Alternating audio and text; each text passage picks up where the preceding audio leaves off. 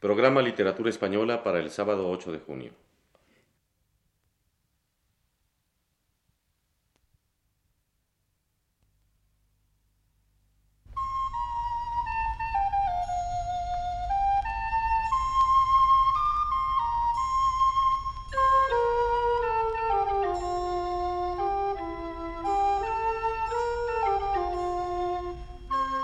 Muy buenas tardes, amable auditorio.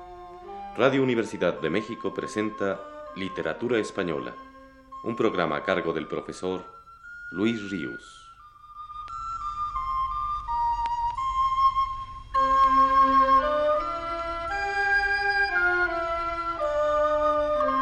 El profesor Ríos nos dice en su texto más reciente.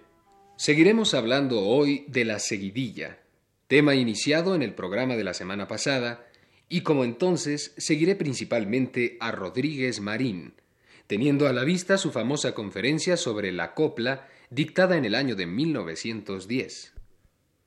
Dentro de este tema, habíamos dejado pendiente para hoy el tratar del estribillo de la seguidilla, de aparición posterior a esta, aunque no tan tardía como el hispanista Fouché Delvaux supuso en su estudio sobre esta forma poética, ya que fechaba el origen de tal estribillo en el siglo XVIII. Ejemplos hay de seguidilla con estribillo o bordón, que así ha solido llamársele también a este remate de la estrofa, en dramaturgos de la Edad de Oro como Tirso de Molina y Juan Ruiz de Alarcón, según notaron tratadistas como Pedro Enrique Sureña y antes Rodríguez Marín, el cual recuerda a modo de ejemplo probatorio y teniéndolo por el más antiguo, el que aparece en el acto segundo de Las paredes oyen, puesta la seguidilla a modo de cantar en labios de un arriero. Esta es la seguidilla en cuestión, y por el acento que tiene, muy probablemente tomada por Juan Ruiz de Alarcón del acervo popular y no creada por él. Venta de viveros, dichoso sitio, si el ventero es cristiano y moro el vino. Sitio dichoso, si el ventero es cristiano y el vino es moro.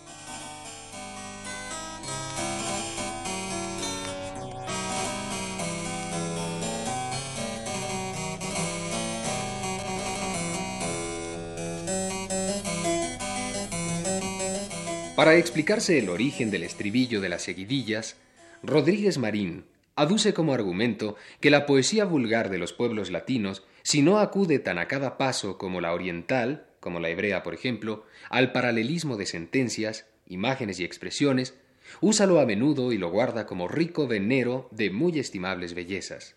Podrían en efecto citarse numerosos ejemplos de la poesía popular, donde este paralelismo constituye la base misma de la estructura del poema. Ese sería, entre otros, el caso del villancico fronterizo, que en nuestros días Federico García Lorca, armonizando su melodía, volvió a difundir de nuevo a cuenta, ya no solo por toda España, sino por todo el mundo. Es el que dice,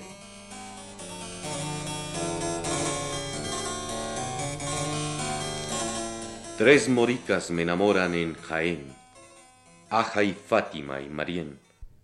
Tres moricas tan garridas iban a coger olivas, y hallaban las cogidas en Jaén, Aja y Fátima y Marién. Y hallaban las cogidas y tornaban desmaídas y las colores perdidas en Jaén, Aja y Fátima y Marién. Tres moricas tan lozanas iban a coger manzanas, y hallaban las tomadas en Jaén, Aja y Fátima y Marién.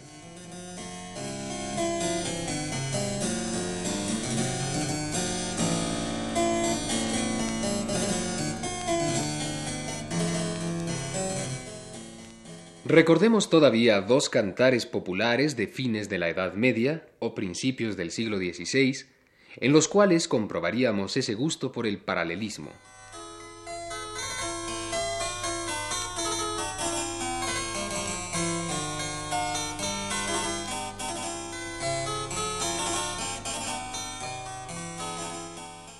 Amigo el que yo más quería, venid al alba del día. Amigo el que yo más amaba, venid a la luz del alba. No trayáis compañía, venid al alba del día. No trayáis grande compañía, venid a la luz del alba.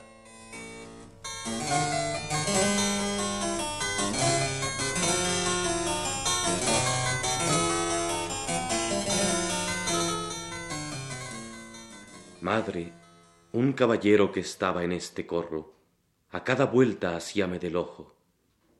Yo, como era bobica, teníaselo en poco.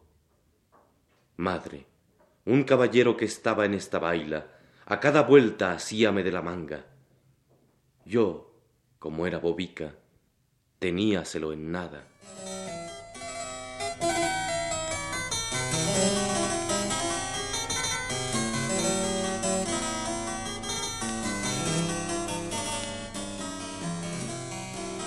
Ahora bien, escribe Rodríguez Marín, el gusto de estas repeticiones, o mejor dicho de estas variantes, pasó a las seguidillas, y no fue raro el componerlas y el cantarlas por parejas, siendo cada copla un remedo de su hermana. He aquí unas muestras.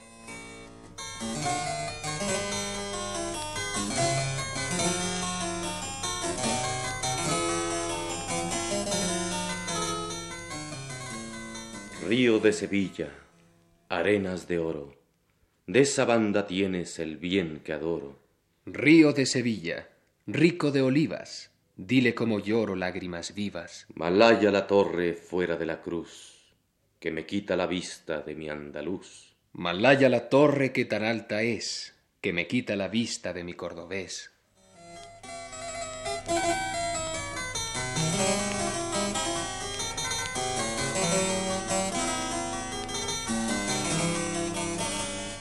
Un paso más, y de la junta de estas coplas había de nacer el estribillo, al perderse, quizá por exigencia de alguna tonada, el primer verso del segundo cantar de cada pareja, verso que no era sino repetición del primero de la otra copla. Veamos, rehechas como dos seguidillas de hoy en día, las cuatro que acabamos de escuchar, y por lo referente a las primeras, aumentada una sílaba en los versos impares al uso de ahora.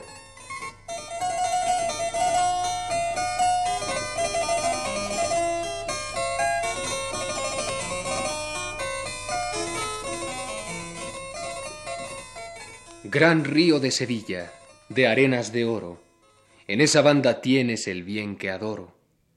Rico de olivas, dile tú como lloro lágrimas vivas. Ay, Malaya la torre fuera de la cruz, que me quita la vista de mi andaluz, que tan alta es que me quita la vista de mi cordobés.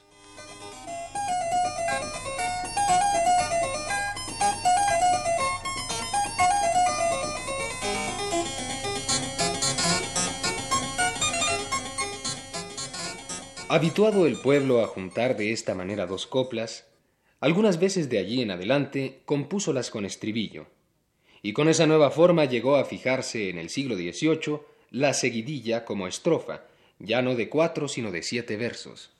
Escuchemos para terminar el programa de hoy algunas de estas composiciones populares, cuya forma, primero simple como cuartetas, después rematadas con el estribillo o bordón, avasallaron desde el siglo XVI a todas las otras formas de la copla popular española.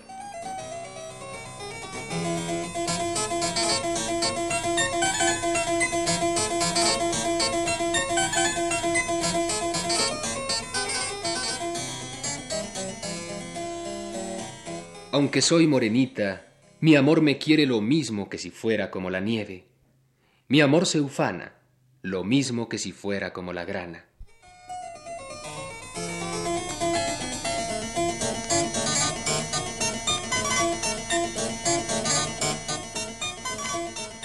Ay, qué olor ha venido a rosas finas, si será mi moreno que está en la esquina, a violetas, si será mi moreno que está en la puerta.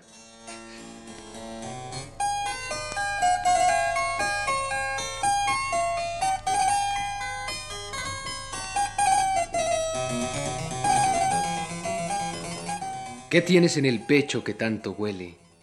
Azar de las Indias, romero verde. ¿Qué huele tanto? Azar de las Indias, romero blanco.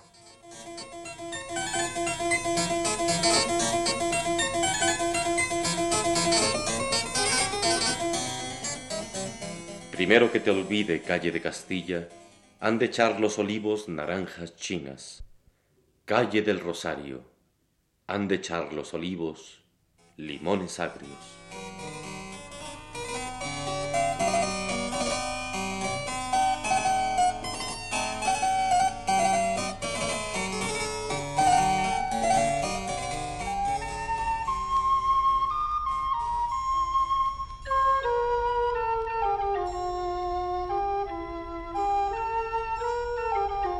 Radio Universidad de México presentó Literatura Española, un programa a cargo del profesor Luis Ríos.